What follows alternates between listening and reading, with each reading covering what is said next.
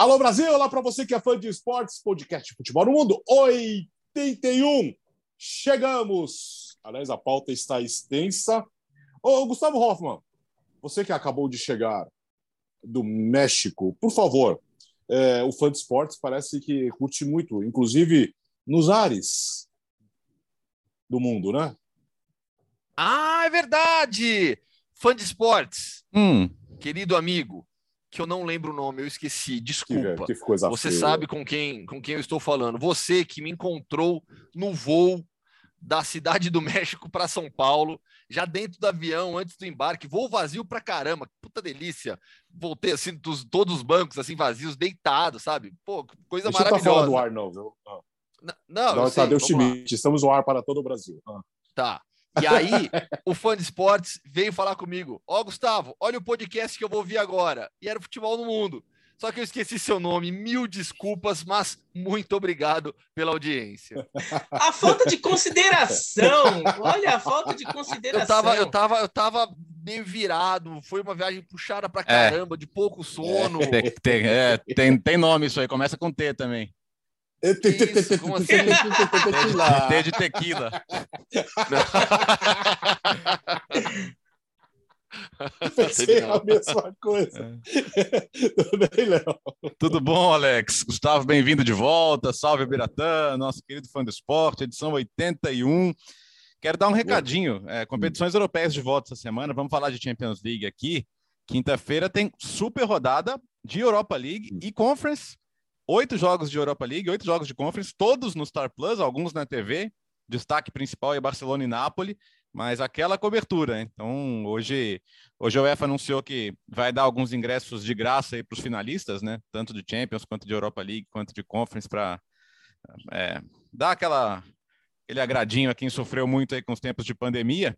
E tem alguns jogos bem bacanas. Eu mesmo vou estar no Dortmund e Rangers, jogão bem legal também na hum, quinta-feira no, no, Star Plus. Então já convido o fã de esporte, já que provavelmente no de quinta-feira já vão estar rolando jogos, ou já vão ter terminado os jogos quando sair a nova edição. Então faço o convite aqui. Aliás, você pode assinar o Star Plus R$ 32,90 por mês. Se assinar o plano anual, 329, é como se assinasse 10 vezes e recebesse 12 e aproveita para assinar o Disney Plus. O combo Star Plus Disney Plus, R$ 45,90 por mês. E aí, Bira?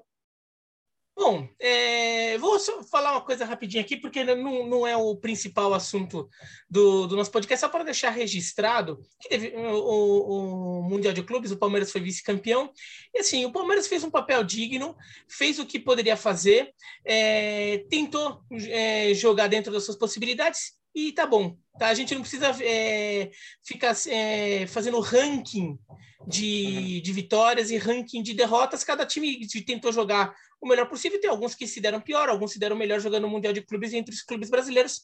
E vamos analisar cada um individualmente. Parece que vai ficar fazendo ranking sommelier de derrotas. e A gente não precisa disso, tá? É, acho que é injusto com todos os clubes. Cada um assim, pegou uma realidade quando for jogar lá e jogou. Simples assim completamente de acordo, desnecessário ficar criando esse tipo de polêmica. Vamos começar na Alemanha. É, é lógico que a polêmica dos playoffs na Bundesliga, mas a pergunta, toda vez que falamos de Alemanha, é absolutamente inevitável. Gustavo Hoffmann, temos ou não temos campeonato? O campeonato acabou ou não? Não, o Bayern será campeão. Isso todos nós concordamos já ah, desde o início. O ó. Eu, eu, vim com a, eu vim com a do Bayern só por conta de toda essa discussão. O Biratã vem com a Pô, do Borro. Quatro, quatro no primeiro tempo, velho. E, e, sabe que, aliás, São o Bertozzi até separou, né? tinha separado algumas marcas importantes, né, sim. Bertozzi? Sim, sim, tinha. E essa que eu acho que é a mais importante, né? É, é a primeira vez neste século que um time faz quatro gols no primeiro tempo no Bayern de Munique. Foi o caso do Borrom. É, e é tão louco, a gente está tão mal habituado, né? Que ninguém tava pensando assim, nossa, hoje o Bayern pode tomar de oito. Não, é assim, nossa, o Bayern tem tempo ainda para virar esse jogo. Até por ser o Borrom do outro lado, né? Mas, mas não e, foi o que aconteceu, que, é. E, e sabe que as duas torcidas têm uma boa relação. É, há uma relação de amizade entre as torcidas de Bayern e Borrom. Mas É... Bom, a diferença diminuiu, o Dortmund venceu bem, Union Berlim, o Leverkusen venceu também, então a diferença diminuiu, mas todos sabemos que o Bayern será campeão. É, na próxima, nas próximas rodadas retoma o caminho das vitórias, os adversários vão tropeçar e o Bayern vai ser campeão. Se vai ser com a vantagem Guardiola ou não, aquilo que a gente já tanto falou aqui no, no podcast, que é a dúvida. Mas enfim, é, de qualquer modo, o assunto na Alemanha nos últimos dias não tem sido quem vai ser campeão da Bundesliga, e sim o que será da Bundesliga nas próximas temporadas. Porque a Donata Hopfen, é, presidente da, da, da associação de, de, que cuida da Bundesliga, da Liga, ela deu uma declaração, deu uma entrevista falando sobre a possibilidade de playoffs na Bundesliga. E por que surgiu essa ideia? Por conta do domínio do Bayern, é, que, que será é, deca campeão, aliás, foi deca campeão na temporada passada. Não, é, não, de, é, será isso, será a Deca, será. será a Deca campeão. Tanto é que a maior sequência de títulos do momento é do Ludo Goretz, justamente com 10, vai para 11 agora, na Bulgária o Bayern que vai para 10 agora, será a Deca campeão. Então, por conta desse domínio histórico, é, que jamais tinha acontecido em toda a história da Bundesliga, acho que isso é importante ressaltar, porque muitas pessoas falam, ah, só da Bayern sempre foi assim. Não, não nem sempre foi assim. N nunca é, tinha o sido Dortmund, tetra é. antes. É. Exato. É, é, Ele nunca tinha sido tetra antes, é, incrível. Conquista, é, conquista na era Guardiola com o primeiro campeonato do, no ano anterior, né, do, do, do, do Guardiola com o Jupp Heynckes, com a Tríplice Coroa. Então, assim, o domínio que o Bayern estabelece da Bundesliga hoje, ele é inédito. É o maior clube da Alemanha, historicamente, mas é, o Gladbach, Dortmund, outros times já tiveram períodos é, é, de, de, de, força, né, Alberatan? Não, você ia falar o Werder Bremen, só pra... é, que eram o Stuttgart, né? Eles eram os times que beliscavam. Sempre, sempre houve. Então, assim, o que está acontecendo é algo inédito. Então, a Liga pensa em um novo formato de Bundesliga com playoffs, para tentar equilibrar um pouco. E seria um modelo de playoff, é, olhando para as grandes ligas europeias, pros, nem as grandes ligas, vai, para os melhores campeonatos é, de, de, de, de, futebol na Europa, único. Porque quando a gente fala em playoffs, a gente pode pegar o campeonato escocês, o campeonato belga, é, o que seriam os playoffs? Pega os quatro, cinco, seis primeiros colocados, vão para uma fase a mais. E aí jogam em turno único ou turno e retorno, cada país tem, tem o seu formato, mas na prática é uma sequência de campeonato de pontos corridos, né? não é um mata-mata. E a ideia que surgiu na Alemanha seria de mata-mata, de semifinal, de final. Vou deixar minha opinião e já passar a bola para os companheiros. Eu sou contra, assim como a maioria dos clubes. É, o Bayern até, o Oliver Kahn, se posicionou de uma maneira mais neutra, no sentido, olha, acho que a gente pode analisar, é uma possibilidade. O Hans-Joachim Watzke, CEO do Dortmund, foi contra. O Christian Streich, técnico do Freiburg, foi contra. A Union Berlin, a torcida protestou. Então, de maneira geral, a ideia não foi bem recebida. É, de maneira geral, não é unanimidade. Eu, particularmente, não gosto, sou contra. Acho que é uma, uma forma de atacar é, a causa e não o problema. É, a, a, a liga deveria se preocupar muito mais em gerar recursos, em obter recursos, em facilitar a vida dos clubes para obterem recursos. Eu não estou falando aqui de abertura de capital para mudar o formato é, tradicional do, dos clubes na Alemanha de 50 mais um em relação a sócios. Mas é, ó, vamos olhar o que a Liga fez. A Liga, com o um acordo feito com o fundo de capital CVC, é, buscou uma forma de injetar dinheiro no seu campeonato, de oferecer, de dar, de, dar entre aspas, né, é, é, é, dinheiro para os, os clubes. Real Madrid, Barcelona, Atlético Bilbao, é, Real Oviedo também. É, é, esse é um ponto curioso, é onde a gente fala dessa história. Não aceitaram, mas é, é uma forma de colocar recursos no campeonato para fortalecer os clubes médios, menores. Porque se você apenas muda o formato da competição, você vai manter a diferença estratosférica que existe do Bayern para os demais hoje o Bayern se tornou um clube muito mais poderoso que os demais na Alemanha. Então, mudar o formato, para mim, é atacar a causa e não o problema, que é hoje a diferença gritante que existe do Bayern para os demais. Como você corrige o problema? Para mim, injetando mais recursos na liga e uma distribuição melhor para esses clubes conseguirem competir e conseguirem reforçar o campeonato. É, então, acho que essa questão da, da, é interessante, né? Da, que o, Bayern, teoricamente, deveria ser contra, mas é, é, pensa o seguinte: o Bayern num cenário de playoffs, um semifinal, final, ele vai continuar ganhando a maioria dos títulos. Pode eventualmente perder um ou outro, mas aí acho que vai muito na linha do que o Beratan falou do Mundial de Clubes também. Na maioria das vezes, cara, o melhor time vai ganhar porque é o melhor time. E, e embora a Copa ofereça chance de surpresa, não, não, acredito que o Bayern perderia o seu controle total dos títulos. E, e pode mudar a maneira que a Bundesliga é vista, porque não é bom para o Bayern também que todo mundo acha que ele só ganha o campeonato porque ele não tem rivais, né? Mas é uma percepção internacional e talvez isso impeça a Bundesliga a ter uma penetração maior em outros mercados.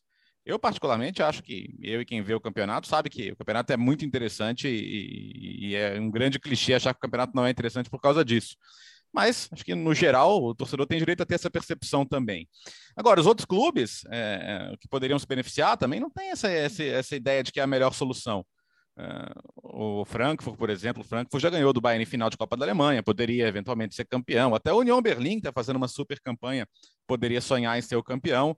Mas isso não, isso não ataca a questão principal, que é uma desigualdade que passou a ser muito fomentada pela Champions. Então tem a famosa frase lá do, do, do estrategista de campanha do Bill Clinton, né? O It's the economy stupid. É, é a economia tonto. É, e é isso. É, então, pegando assim, o, o Bayern de Munique é um time com receitas que superam 600 milhões.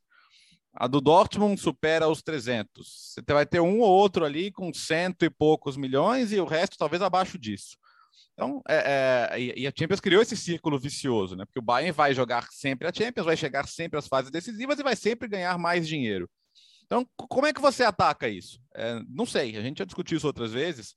É, criar uma taxa de luxo, criar uma, um sistema de, de que a receita gerada na Europa circule entre os outros clubes.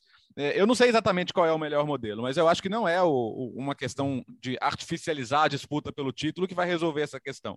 Hoje existe uma questão que é o Bayern gera muito mais dinheiro, dinheiro chama dinheiro, dinheiro chama time forte, time forte chama grandes resultados internacionais e os grandes resultados internacionais chamam ainda mais dinheiro. Então o Bayern tem muito mais dinheiro que o resto, o Bayern vai ganhar quase todos os campeonatos. É...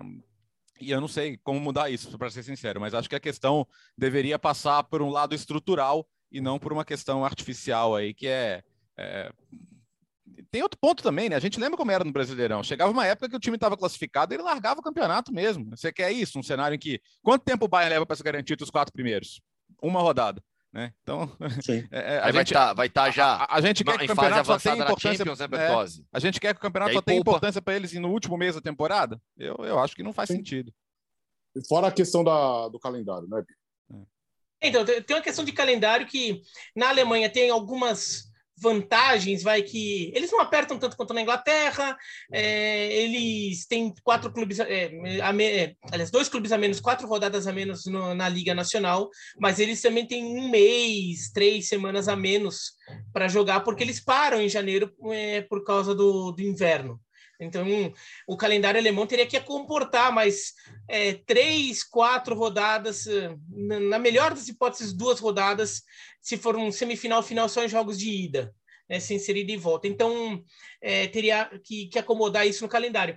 Curioso que os clubes que, que se pronunciaram, o Gustavo até mencionou, é, o, o Bayern de Munique e o Borussia Dortmund, que são os times que lutam pelo título é, ano sim, ano sim, e que seriam mais prejudicados pelo mata-mata, porque eles teriam mais dificuldades nessa tarefa deles, são os que se mostraram mais abertos a, olha, pensando bem, até que não é tão mal assim, se for o caso, não gosto, mas se quiser conversar, estamos aí.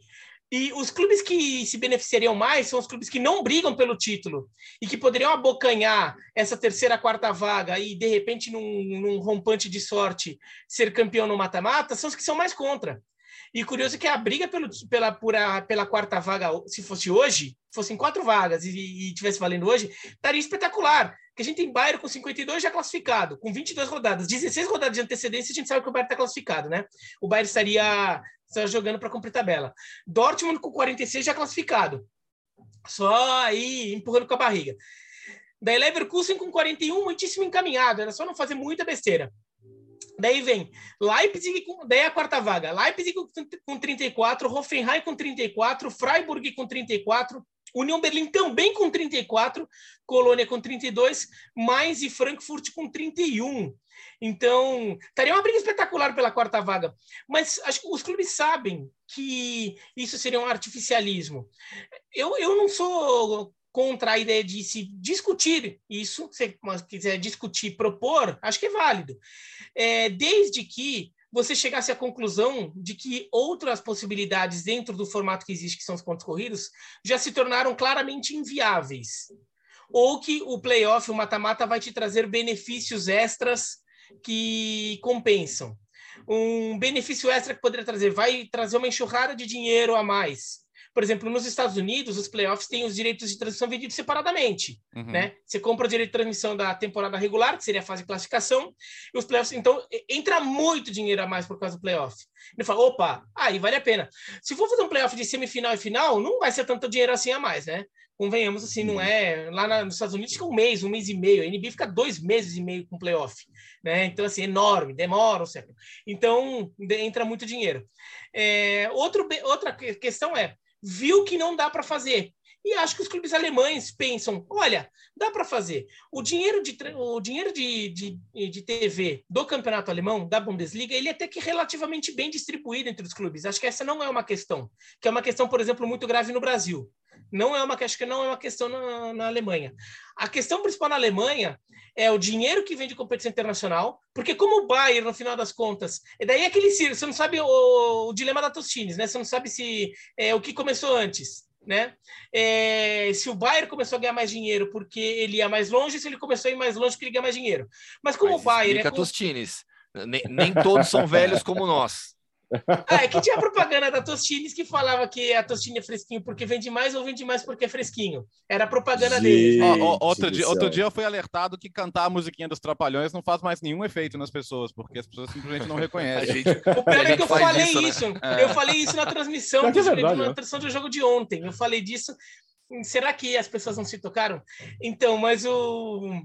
Então, assim, o Bayern de Munique é, é o clube alemão que, que vai longe nas competições europeias e principalmente na Champions, sempre. Os outros é muito esporádico.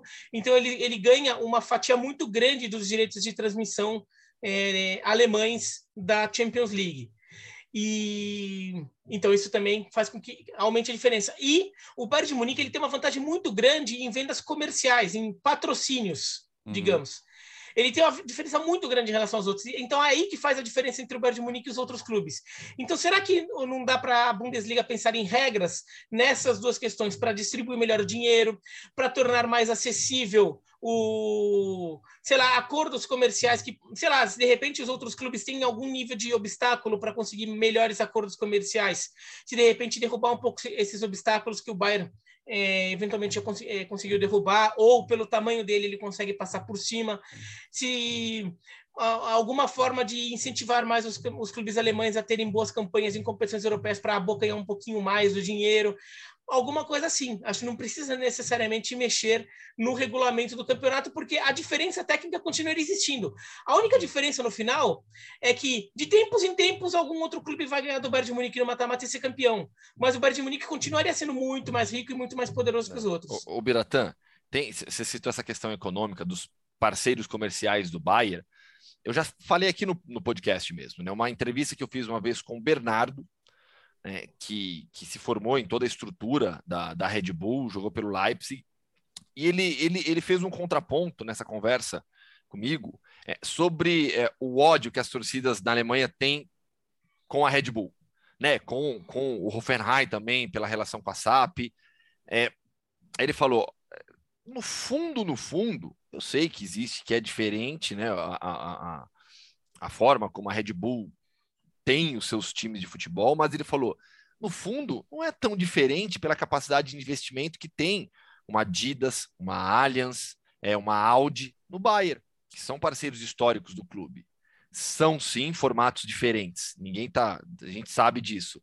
Mas o aporte, o poder financeiro é tão grande que acho que as, muitos acabam olhando, é, direcionando o, o, a raiva né, para o lado errado, nessa questão capitalista do negócio do, envolvendo o futebol, né? a paixão que é o futebol.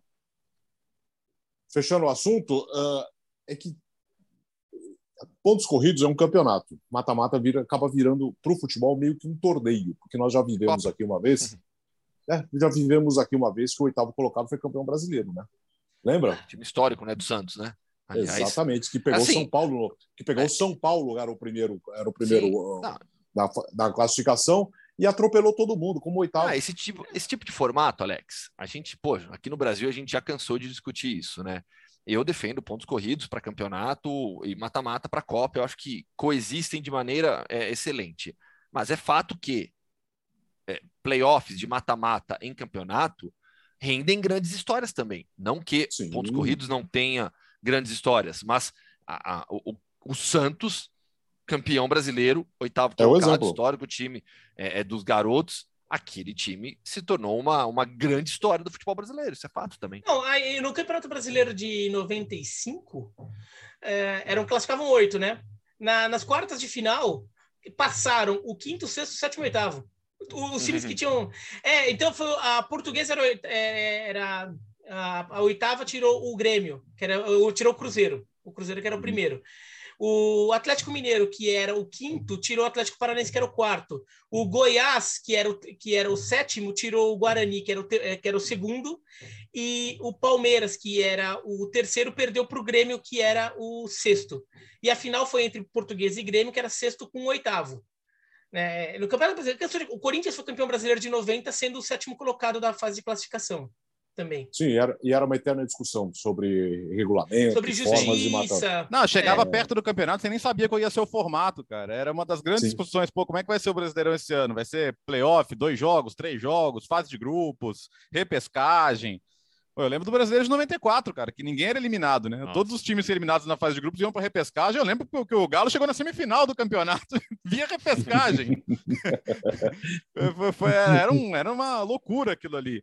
Mas, enfim, eu, eu acho que eu acho que é uma discussão. Todo, não acho que nenhuma discussão deve ser interditada, mas pelo, pelo, pelo humor geral a respeito da simples ideia eu acho que isso não, não vai muito adiante na Bundesliga, não. O Gustavo citou o modelo escocês, ou mesmo o modelo belga, sei lá, chega um determinado momento, corta os pontos pela metade, joga. Aliás, na boa, na boa. Ponta, é. Modelo por modelo, eu, é. eu acho que eu preferia. Eu preferia um mata-mata tradicional que aquele modelo belga, que aquele modelo belga é meio esdrúxulo, vai. Eu também, eu também eles não gosto. Pegam, não, eles é, pegam não, os quatro cortam os pontos pela metade, não é isso? É, é eles explicar aquilo. Os eles pegam os quatro primeiros, cortam os pontos pela metade e daí jogam um quadrangular final com jogos de ida e volta com, e soma, contando a metade dos pontos da fase de classificação, é. digamos, e mais redonda, né? Que fica com, é. com o valor quebrado. É, que arredonda para cima.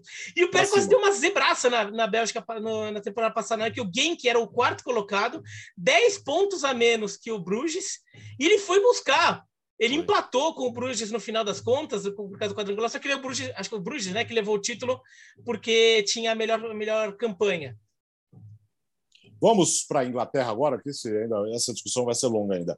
E o Newcastle, hein, Bira? Respira, respira. Ganhou do bom time do Aston Villa. É o primeiro time fora da zona de rebaixamento, mas aí uh, já um pouco distante né, do, do, do último time que está ali, que é o Norwich por, por, um instante até, é, eu, eu até pensei em fazer aquela afirmação forte, sabe? Mas o, o Newcastle está num ritmo, e se considerando os outros times, olha, que está dando a impressão que não só o Newcastle vai escapar do rebaixamento, mas é capaz de escapar com, com uma tranquilidade muito maior do que a gente estava pensando. Porque o Newcastle tem quatro pontos a mais que o Norwich, que é o um 18º, com um jogo a menos. E daí, se a gente pegar quem está na frente é o Everton, tem um ponto a mais que o Newcastle, então está cinco à frente do, do Norte, com dois jogos a menos. Então, essa briga para rebaixamento no, na Premier League é capaz de ficar meio sem graça. E parecia um negócio que estava ficando meio pega para capar ali, né, com todo mundo é, colado. E no final das contas, Norwich, Watford e Burnley não dão sinal de vida. Newcastle, Everton estão subindo. E talvez essa briga é, acabe nem acontecendo tanto, porque o Newcastle realmente evoluiu demais, demais. Né? O, o, o Howe demorou um pouquinho, mas começou a pegar a mão do time, o time começou a, a evoluir. As contratações é, chegaram, algumas já, já têm até algum impacto, sobretudo o Trippier teve impacto muito grande o Trippier, né? Inclusive fazendo muito gols de falta. O Bruno Guimarães, a gente ainda nem viu tanto dele ainda, então quer dizer, ainda tem mais margem ainda para esse Newcastle evoluir. Então, é, parece que não vai ter tanta graça, não, essa briga na Inglaterra. O, o, Newcastle realmente fez direito a lição de casa ali para escapar considerando o dinheiro que ele tinha disponível.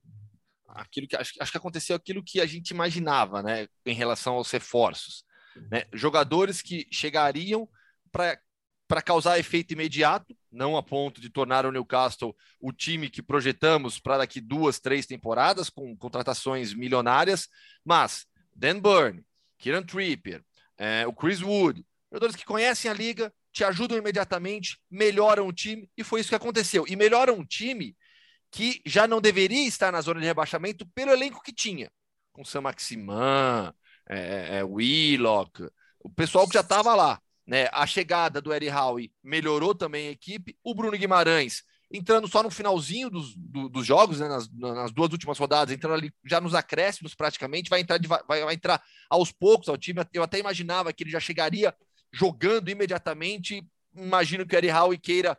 É, imagine uma adaptação maior ainda para o Bruno Guimarães, até pela sequência agora positiva do time. São três vitórias, cinco rodadas de vencibilidade. Ele está com o meio campo encaixado com o Shelvey, Willock e o Joelinton, que virou uma invenção dele no meio-campo e tá dando certo. Então, eu tô, tô, tô, bem de acordo com o Bira. Acho que é um time que vai, vai caminhar bem agora para para se livrar do rebaixamento. O problema é que perdeu o Kieran Trippier. Fratura no quinto metatarso do pé esquerdo. Para mim, essa é, é, é, é, a lesão do Gabriel Jesus. Famoso dedinho. Eu vejo, é, eu vejo fratura no metatarso do pé, eu já lembro do Gabriel Jesus, imediatamente, né? E o Kieran Trippier vai perder algumas semanas, vai perder algumas rodadas, e é sim um jogador que causou. É, eu acho que de todas as contratações, ele é quem causou o maior impacto. Né? Resolveu a lateral direita, ajuda na bola parada, como o Biratã lembrou. E, e eu só queria um, um comentário a mais do Biratã. Porque o Biratã é o nosso é, analista de assuntos gerais e aleatórios da sociedade universal. Explique a expressão pega para capar. Oh, poxa vida. É, oh, Gustavo, não, essa, aí é, que... essa aí é meio autoexplicativa, né? Puxa vida. É, eu acho que, é. que, é, porque quando você tá, no, quando tá numa dessa, ninguém quer, fi, ninguém quer ficar para trás. Ó, oh, é, detalhe. Primeiro a pena mesmo a lesão do, do Tripper, né? É um dos bons cobradores de falta que a gente tem hoje no futebol internacional, né? Tanto é que ele já já estava resolvendo desse jeito. Além de, pô, é um cara, é um, é, um, é um cara que foi campeão espanhol com o Atlético de Madrid outro dia, fez gol em semifinal de Copa do Mundo, é um jogador que, que eleva muito o patamar da posição. Detalhe é que é, ele, ele, ele, o Raul tá segurando o Bruno Guimarães, que foi contratação estelar pelo nível dele e pelo que ele pode oferecer, mas não está querendo colocá-lo num, num, ritmo de Premier League agora. Claro que ele vai entrar, claro que ele vai ser um titular desse time, mas tá dando uma segurada, até porque o time tá andando. E para mim a história do Joel também é incrível, cara. Porque assim, o Joel é um cara que chega por 40 milhões, quando o Newcastle não era endinheirado, então é um dinheiro que faz falta, é um dinheiro que pesa no orçamento de contratações do clube, para ser um camisa 9 que ele nunca foi. Então ele entrega poucos gols, vira piada, sabe? Todo mundo acha que é um flop, é um cara que não tem nível para estar na Premier League. E essa mudança dele para meio-campista, né, para box to box, é incrível, porque, cara, ele desarma, ele corre, ele luta, ele cria. É, é, ele é, um, é um, um baita meio-campista. Como é que ninguém nunca tinha visto isso antes? né? É, e, e, fico muito feliz por ele também, porque é alguém que assim não abaixou a cabeça, sabe? É um cara que tem muito jogador que, por menos, por, por, por muito menos dificuldade do que ele passou, pede para ir embora, não aguenta, pede arrego, quer sair. E ele sempre de cabecinha, cabecinha baixa, mas trabalhando, lutando, fazendo o melhor. Hoje é uma peça importante. Hoje o Joeliton é titular no meio-campo do Newcastle e, e, e, como um dos melhores do time, né? E isso tem muito mérito do técnico para identificar, né? Porque não é uma coisa óbvia, não é uma coisa que qualquer um faria. Que ninguém faria. Ah, põe o Joeliton para jogar no meio-campo. Quem faria o isso? Reginaldo faria. Meu Deus. Nossa, é. A Beth. Ah, sei aqui que é onde eu estava, Paulo. É, vamos para. Ah, tem novo líder da Itália, não tem? Leonardo Bertozzi. Tem o Milan, né? E que rodada boa para o Milan, porque a gente teve um empate Napoli e Inter, teve um empate Atalanta e Juventus. Aliás, a Juventus não perde desde novembro, né? Desde que perdeu para a própria Atalanta no primeiro turno. E 11 jogos agora sem perder, salva pelo Danilo. Num jogo em que a Atalanta foi bem, foi até melhor. Se ganhasse, mereceria ganhar mas não conseguiu. Então a Juventus se mantém ali entre os quatro primeiros, mas em relação a título está muito difícil. Né? O título realmente está entre Milan, Napoli e Inter. Acho que não, não dá para pedir mais a semana do Milan, né? Ganha o derby da maneira que foi, de virada, sem jogar melhor, mas ganha. Elimina a Roma na Copa Itália, vai ter outro derby na semifinal e assume a liderança contra a Sampdoria com assistência do manhã. E assistência, assim, tem, ah, não, nem tudo é assistência. Essa é uma assistência clássica, porque ele faz um lançamento de campo inteiro para o Rafael Leão, que está jogando demais. Para mim, assim, se a, se a, premiação da Série A fosse hoje o melhor jogador da temporada, Rafael Leão, não tenho nenhuma dúvida disso, está jogando para caramba.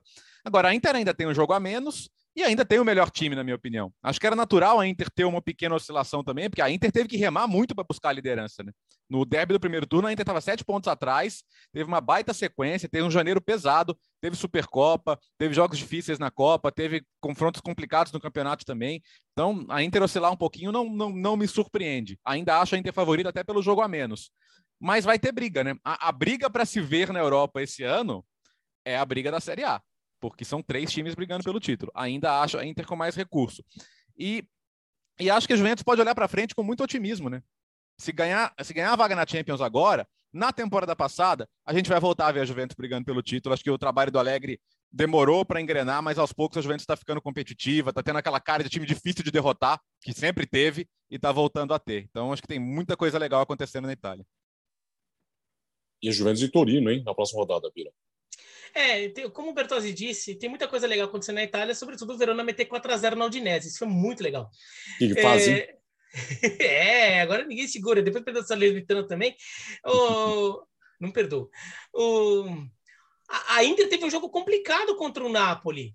Um jogo que no primeiro tempo a Inter jogou muito mal. O Napoli faz um gol rápido, mas continuou melhor.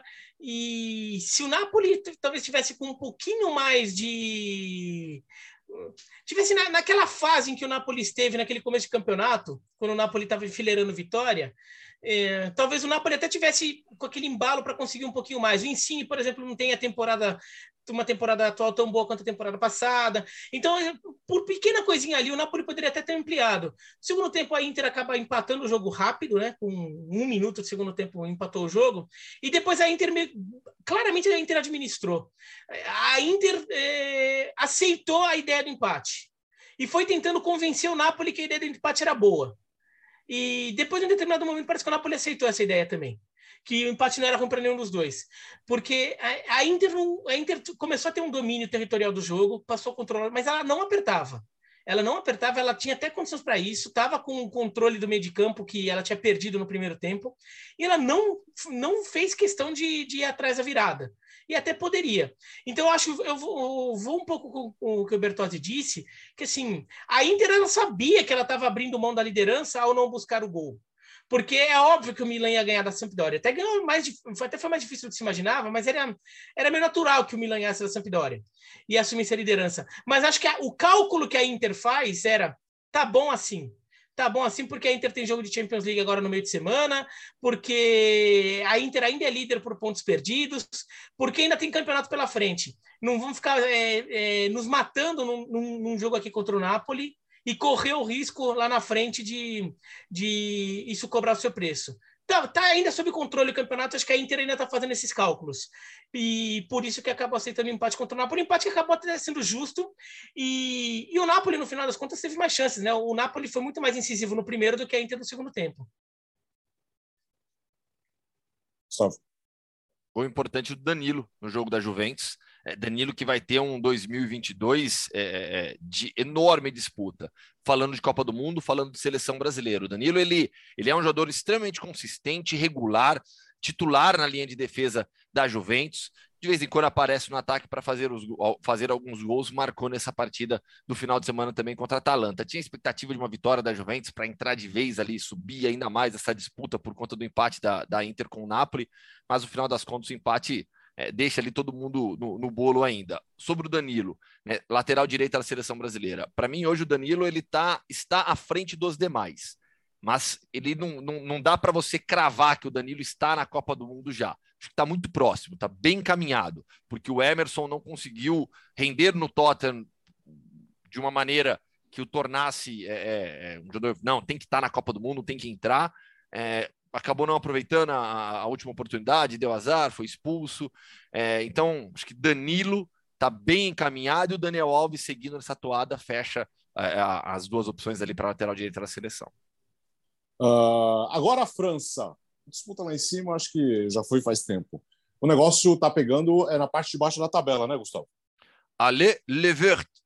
Né? Tem um grito Allez le bleu da seleção francesa, Allez le vert, que são, são é o Saint Etienne, são os verdes, é, como, como os jogadores, como a torcida do Saint Etienne se refere à equipe. Bom, vamos lá. Paris Saint-Germain abriu a rodada no final de semana, venceu o Rennes por 1 a 0, título encaminhado já como todo mundo já sabia, né? Depois de ter perdido a temporada passada.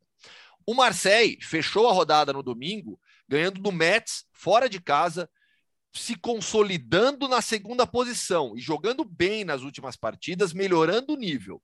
O Olympique de Marseille vai realmente caminhando para ser o vice-campeão e confirmando a expectativa que a gente tinha sobre o trabalho do São Paulo com os reforços que ele ganhou nessa temporada. Será, será uma temporada histórica, porque o Paris Saint-Germain vai se igualar ao Saint Etienne como maiores campeões da história da Ligue 1. O fã de esportes que gosta de futebol internacional, há quanto tempo, fã de esportes, você ouve? Não, os títulos aí do, do, do, do Paris Saint-Germain, o Mônaco ganhou algumas vezes, teve o heptacampeonato do Lyon, mas o maior campeão na história da França é o Saint Etienne, com 10 títulos. Pois bem, ao final dessa temporada terá o mesmo número de títulos que o Paris Saint-Germain. E poderia ser uma temporada desastrosa, porque o Sanetiene era o lanterna, assim, de maneira isolada, parecia um desastre anunciado, a equipe não conseguia sair é, sequer da última posição, não era nem da zona de rebaixamento, da última posição. Trocou de técnico em dezembro, Pascal Duprat assumiu e agora finalmente encaixou uma boa sequência. Venceu o Clermont no final de semana, 2 a 1 fora de casa, de virada, com dois gols já na reta final, Camará e o Kolodjeitzak terceira vitória seguida, já saiu da última posição e hoje é o 18º com 21 pontos.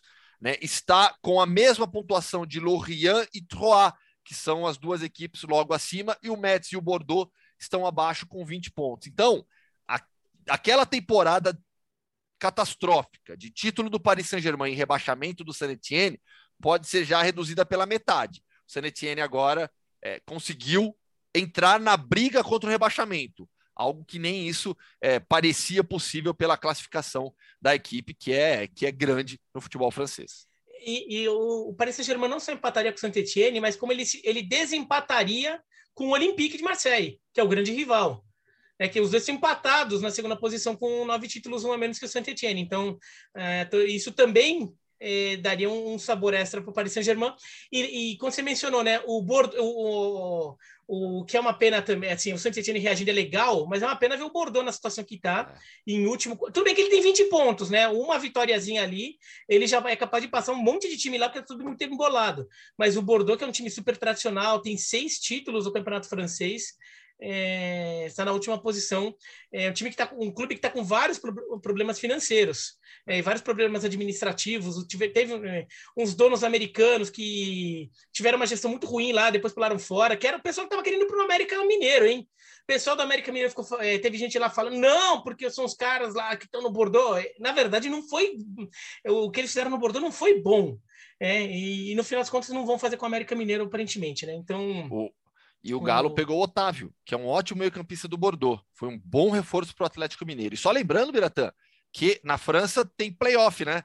De rebaixamento. rebaixamento Os sim. dois últimos caem direto e o antepenúltimo tem o playoff com, com o terceiro o, da, da, segunda. O, o Sanetien, no último título em 81, foi com o Platini de capitão, né? Fez 40 anos ano passado. É isso mesmo? É, tá certo. O, e, o... E, e, o uhum. campeonato francês acho que vai também ficar de olho que tem um, um, grupo de times que são bons, bons de verdade, assim. Não é bom tanto tão bom quanto parecia, mas são bons times que fazem bons jogos e vale a pena assistir. É, Olympique de Marseille, Nice, Rennes, Mônaco, Lyon, são times interessantes. O, o Lyon tá, tá crescendo, começou muito mal o campeonato, agora tá. O Lille também acha um bom time, tá um pouquinho para trás, mas o, o Lyon tá crescendo na tabela, ganhou do Nice. A gente ficou elogiando o Nice na quinta-feira, né? O Nice perdeu duas já seguidas. Daí o, o, o Lyon é, tá chegando aí nesse bolo que briga por competições europeias, mas é curioso ter o Strasbourg ali no meio com 41 pontos, ali meio um penetra nessa briga, mas o Campeonato Francês está com bons times, viu? Não é só Paris Saint-Germain e a Rapa, o, a Rapa ali até que tem coisa interessante acontecendo. Ô, Léo, vamos de UEFA Champions League, vai começar, hein? Vai começar a fase mata-mata com oitavas de final nesta terça-feira. Para você que está nos ouvindo antes da bola rolar, PSG Real Madrid, talvez o confronto mais esperado, Sporting e Manchester City na quarta-feira, Salzburg e Bayern de Munique, Inter e Liverpool, também um grande jogo, Léo. É, essa semana tem, acho que dois confrontos de favoritismo muito claro, o City contra o Sporting na quarta-feira o, o, Bayern de Munique contra o Red Bull Salzburg, mas esses Paris Saint-Germain, Real Madrid, Inter e Liverpool são muito interessantes, né? É que, é, é que claro, o Liverpool é favorito contra a Inter, tá? Mas a, a Inter me parece capaz de competir me parece capaz de incomodar, me parece capaz até de se fizer um bom primeiro jogo, conseguir ganhar o primeiro jogo, tá na briga. E não acho isso impossível de acontecer. É claro que os holofotes vão para Paris Saint-Germain e Real Madrid por todos os personagens envolvidos, né? E essa, essa dúvida, Benzema vai para o jogo e não vai. A gente tem visto o Real Madrid no Campeonato Espanhol sem o Benzema e é difícil, hein? É difícil, hein? O time sofre, hein? Então, se não tiver o Benzema ou se não tiver o Benzema bem, eu vejo o Real Madrid com muitos problemas. Ah, o PSG, o Neymar tá voltando agora, deve ir para o banco. Ok, cara, mas você viu o Mbappé tá resolvendo o jogo, o Messi deu uma crescida nos últimos jogos também, depois de, um, de uma volta da Covid um pouquinho mais lenta e traumática. Então, embora o PSG coletivamente não esteja nem perto do nível do Real Madrid, é, ele tem, tem, tem, jogadores que podem desequilibrar o confronto num lance ou, ou, ou numa jogada genial. Então, é, é, é, sem dúvida muito interessante porque o PSG está obrigado, entre aspas, usando com muito cautela a, a, a, o termo, está obrigado a ganhar a Champions League, ou porque conseguiu juntar esses três caras, provavelmente pela única vez, já que o Mbappé deve sair, né? Então a pressão no lado do PSG é grande, não que não seja do lado do Real Madrid, porque um time que tem 13 Champions está sempre, tá sempre cobrado por fazer algo, algo impressionante na competição, mas vai ser incrível, vai ser incrível, até porque tá na hora do PSG. Já que a temporada do PSG começa para valer nas oitavas da Champions, começa agora. E acho que não podia começar num jogo maior, né? Paris Saint-Germain está vivendo é, muito bem sem o Neymar. O time vai melhorar com o Neymar em forma. Qualquer time do mundo melhora com o Neymar em forma. Mas o Paris Saint-Germain está é, é, é tocando bem a sua vida sem o Neymar. O Real Madrid não. O Real Madrid é, em relação ao Benzema é, vem com muitas dificuldades. O Carlo Ancelotti já deixou claro para qualquer pessoa que ele não confia no Jovic, que seria o reserva do Benzema. Começou com Bale no final de semana contra o Villarreal. Bale, Asensio e, e Vinícius. É, já usou o Asensio de falso 9, já usou o Rodrigo de falso 9, nas últimas rodadas, nos últimos jogos. O rendimento do Real Madrid cai muito sem o Benzema. Eu lembro quando o Benzema se machucou, a gente falava, né, ah, o, o, o confronto fica mais equilibrado. Eu, naquela época, eu, eu, eu achava que não. Eu ainda achava que o Real Madrid seria favorito pela força coletiva. Mas não é o que acontece. Os últimos jogos não me indicam isso. Indicam um time muito dependente do Benzema é que tem o Vinícius Júnior como o segundo melhor jogador da temporada, que tem um meio-campo absurdo, com Kroos e Modric jogando em um altíssimo nível novamente, Casemiro, aquela fortaleza de sempre no meio-campo, Alaba e Militão, uma das melhores duplas de zagueiros do mundo. É o Mendy de volta também para esse jogo contra o Paris Saint-Germain, importante na lateral esquerda, mas a, não, não é dependência do Benzema, mas a importância que ele tem no time, olha, Estou para procurar um time de ponta como o Real Madrid que tenha uma relação tão forte com um jogador como é o caso com o Benzema, porque o time cai muito de rendimento. E o curioso é que quando sai o sorteio, e, e por um bom tempo depois do sorteio, a gente olhava e falava: olha, o Real Madrid está bem melhor que o Paris Saint-Germain. No papel, o Paris Saint-Germain mais forte, mas nossa, não tem comparação o jogo de cada um clube do outro. Nossa, o Paris Saint-Germain vai ter que gramar, vai ter que evoluir muito, vai ter que fazer muito isso, isso, aquilo, para conseguir competir com o Real Madrid. O Real Madrid está voando, o Real Madrid está embaladão no Campeonato Espanhol, ganha todas. Né? Eu estou exagerando um pouquinho, mas assim, havia uma sensação de que havia, havia uma. Era um jogo imprevisível, porque são dois times muito fortes, porque um time com Messi, Neymar e Mbappé pode eh, tem três jogadores capazes de decidir jogos em jogadas isoladas, mas era muito nítido que um time era superior ao outro. E neste momento a diferença deu uma reduzida boa, mesmo com a lesão do Neymar. Por quê? O, o Paris Saint-Germain se virou bem e, e, o Real Madrid está sofrendo, né? A gente, como está falando agora, é uma sequência de jogos é, complicados do Real Madrid. Eu até absolvo esse último contra o Villarreal porque é um adversário chato fora de casa. Então, assim, é um jogo que, mesmo você jogando bem, você vai ter dificuldade. Mas, e, e o Real Madrid fez até um jogo desse, assim, teve chance para ganhar o jogo. Mas o, a diferença diminuiu. A diferença diminuiu. Sim, o, o Paris Saint-Germain está encontrando suas soluções. É, eu, eu, assim, para o jogo de ida, assim, é um pouco de, de palpite aqui, tá? Mas eu até imagino que o Neymar não, não, não, não esteja disponível, ou se tiver, vai ser só para final de jogo. Assim, não dá para contar, vai. Mas assim, não, não vamos contar muito com o Neymar para o primeiro jogo. Tá? E, pra, e ainda assim o Paris Saint-Germain tem, tem, tem condições de competir porque começou a encontrar algumas soluçõezinhas ali, é, ainda que talvez paliativas, mas encontrou algumas coisas lá dentro.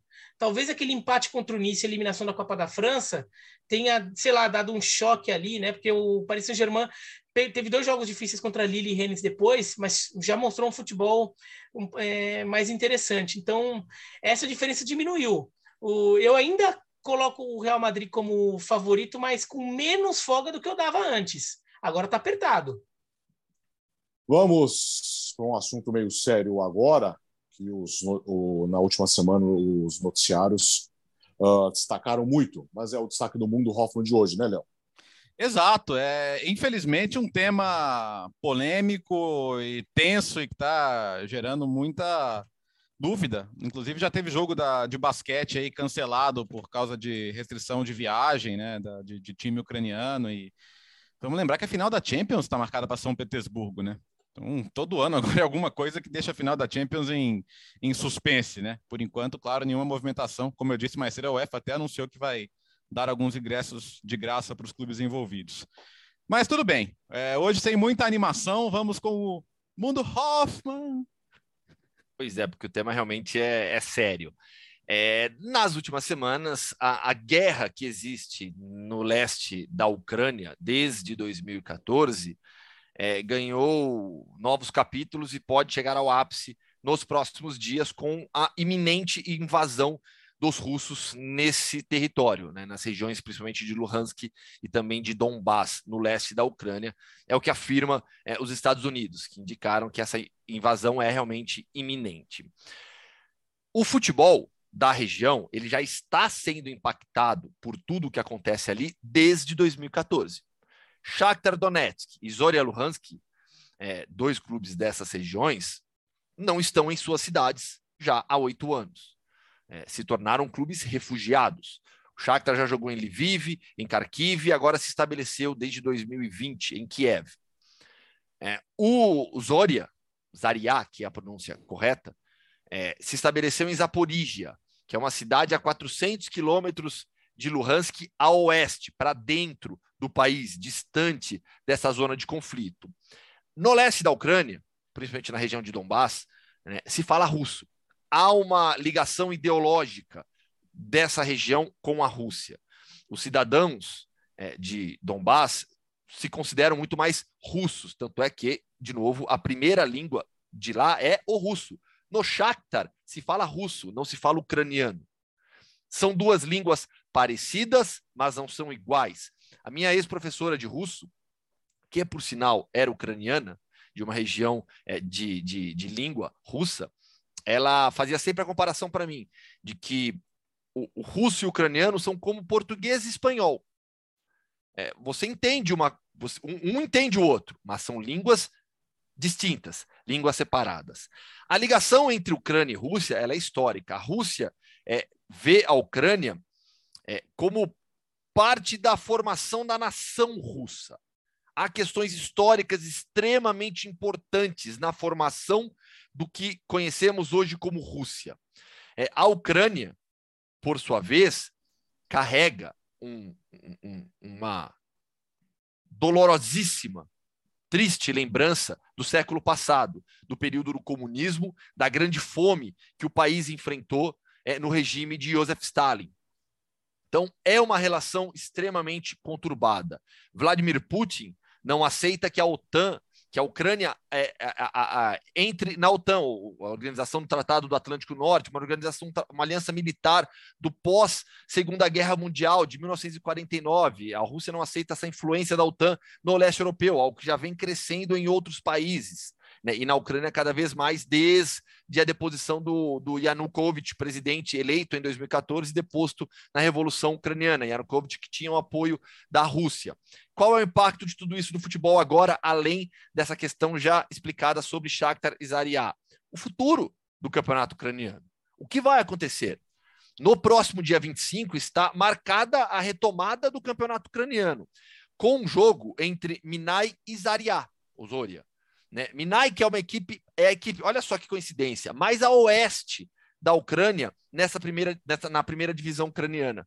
Né? E quanto mais a oeste, que os ucranianos falam muito, né? quanto mais a oeste, mais nacionalista é o ucraniano. Quanto mais a leste, mais ligado à Rússia. Kiev está bem na região central do país e, obviamente, é uma região de, de maioria ucraniana, de sentimento nacionalista. E o que vai acontecer? É, se essa guerra começar Será que o país vai manter a normalidade nas outras regiões? Vida segue? Porque a vida hoje está normal nas outras regiões, é fora do conflito, fora do leste da Ucrânia.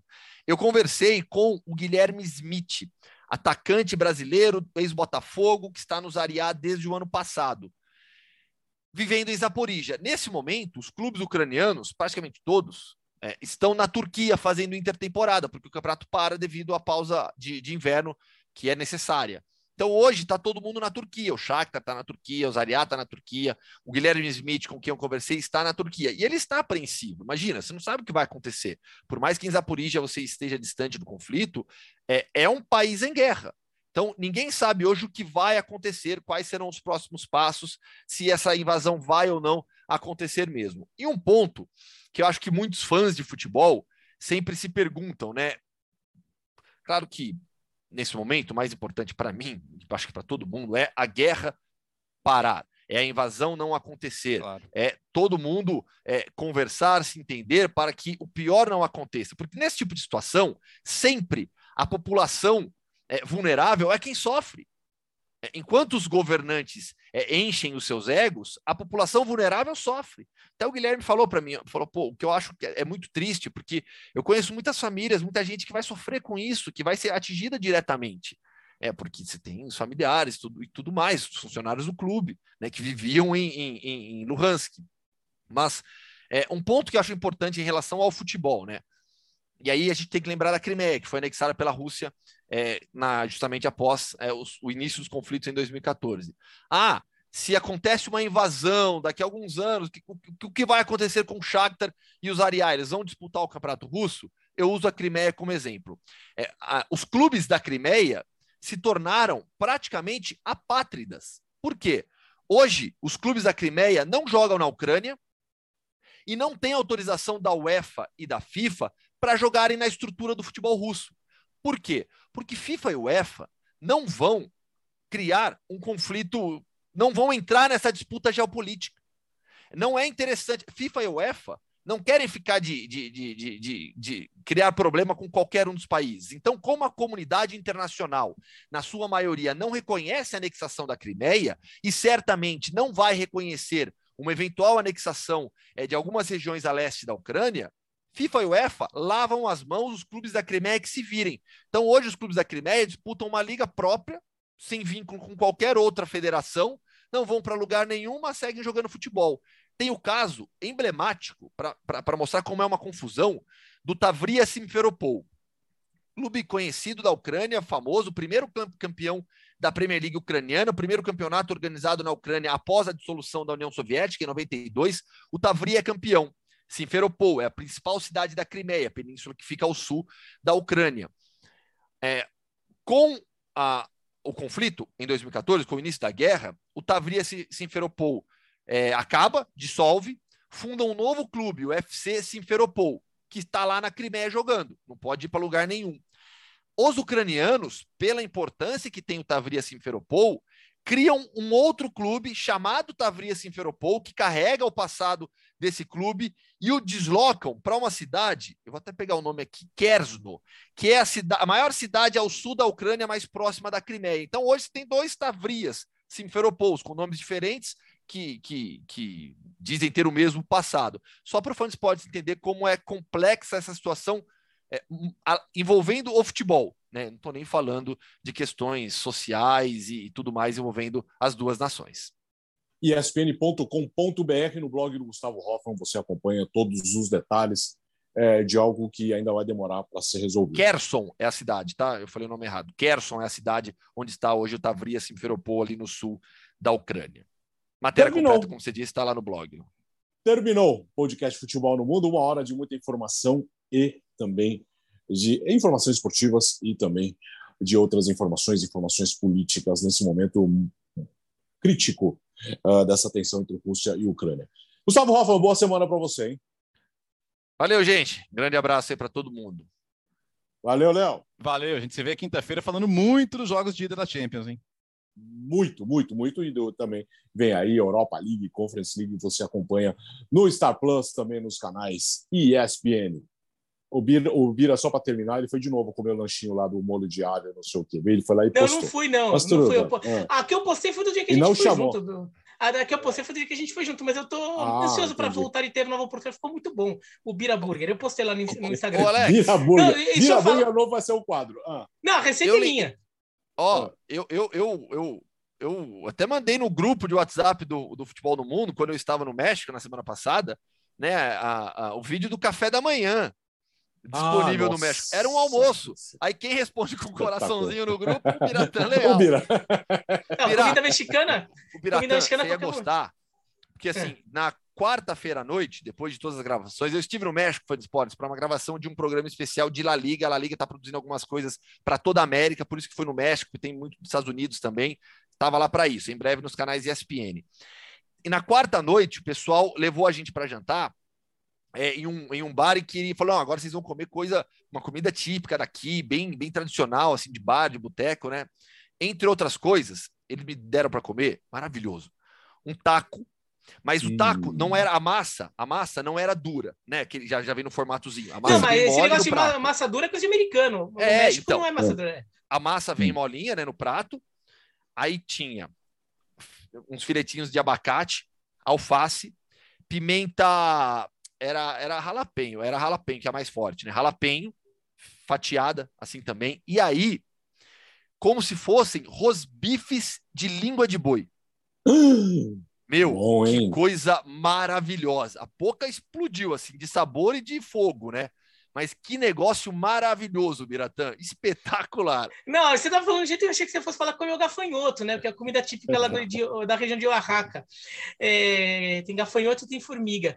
O, formiga eu já comi. É, não, e queria falar só que, que tem, assim, passando rápido aqui, que saiu a decisão da FIFA sobre Brasil e Argentina hum, na, nas eliminatórias. Hum. Então, o, o jogo vai ter que ser jogado de novo que beleza. É, a. FIFA decidiu que por, em data a ser definida. Data e local. Eu imagino que eles vão dar um jeito tá fácil de, de arranjar, jogo... tá, tá, É, não, eles vão fazer capaz de fazer o jogo no Santiago Bernabéu. né? Eles estavam querendo colocar para setembro o jogo, né? Em uma data FIFA. É, porque é. o ranking não vai mudar, quer dizer, pode mudar o ranking, mas não a ponto de mudar as cabeças de chave, então não, não precisa ser agora. E, e não dá para tentar encaixar três datas em março, porque as, tem as outras seleções disputando vaga, né? Você vai prejudicar o é. calendário de todo mundo para encaixar um Brasil e Argentina, não, não faz muito sentido. É, ah, o, o, o, certo mesmo seria falar, ah, cara, dá um. Como é que chama no box? Ah, no contest. WO, WO, WO, duplo, é. não tem jogo. Não, mas, mas além disso, a CBF tem que pagar 500 mil francos suíços de multa por infrações de, é, relacionadas à ordem e segurança. A AFA tem que pagar 200 mil francos suíços de multa por não cumprir as obrigações é, sanitárias, é, sanitárias do, dos jogadores. A CBF e a AFA têm que pagar ainda 50 mil francos suíços de multa é, pela suspensão da partida. E o Buendia, o Emiliano Martinez, o Lo Celso e o Cristiano Romero estão suspensos por dois jogos por não cumprirem o protocolo é, de retorno ao futebol é, da FIFA. Tá? Então, agora também assim, é, a multa não é multa pesada a ponto de, de dar, dar, um problema para nenhuma dessas entidades pagar. O, esses jogadores também, ah, dois jogos fora não é legal, pode, mas pode influenciar mais para os adversários da Argentina, porque a Argentina está classificada também. É, agora o presidente da federação, da, da, federação da, é, da Federação Argentina da AFA já disse que vai recorrer. É isso, gente. Valeu, boa semana. Nós voltamos na quinta-feira com o episódio 82 do podcast Futebol no Mundo. Valeu, boa semana.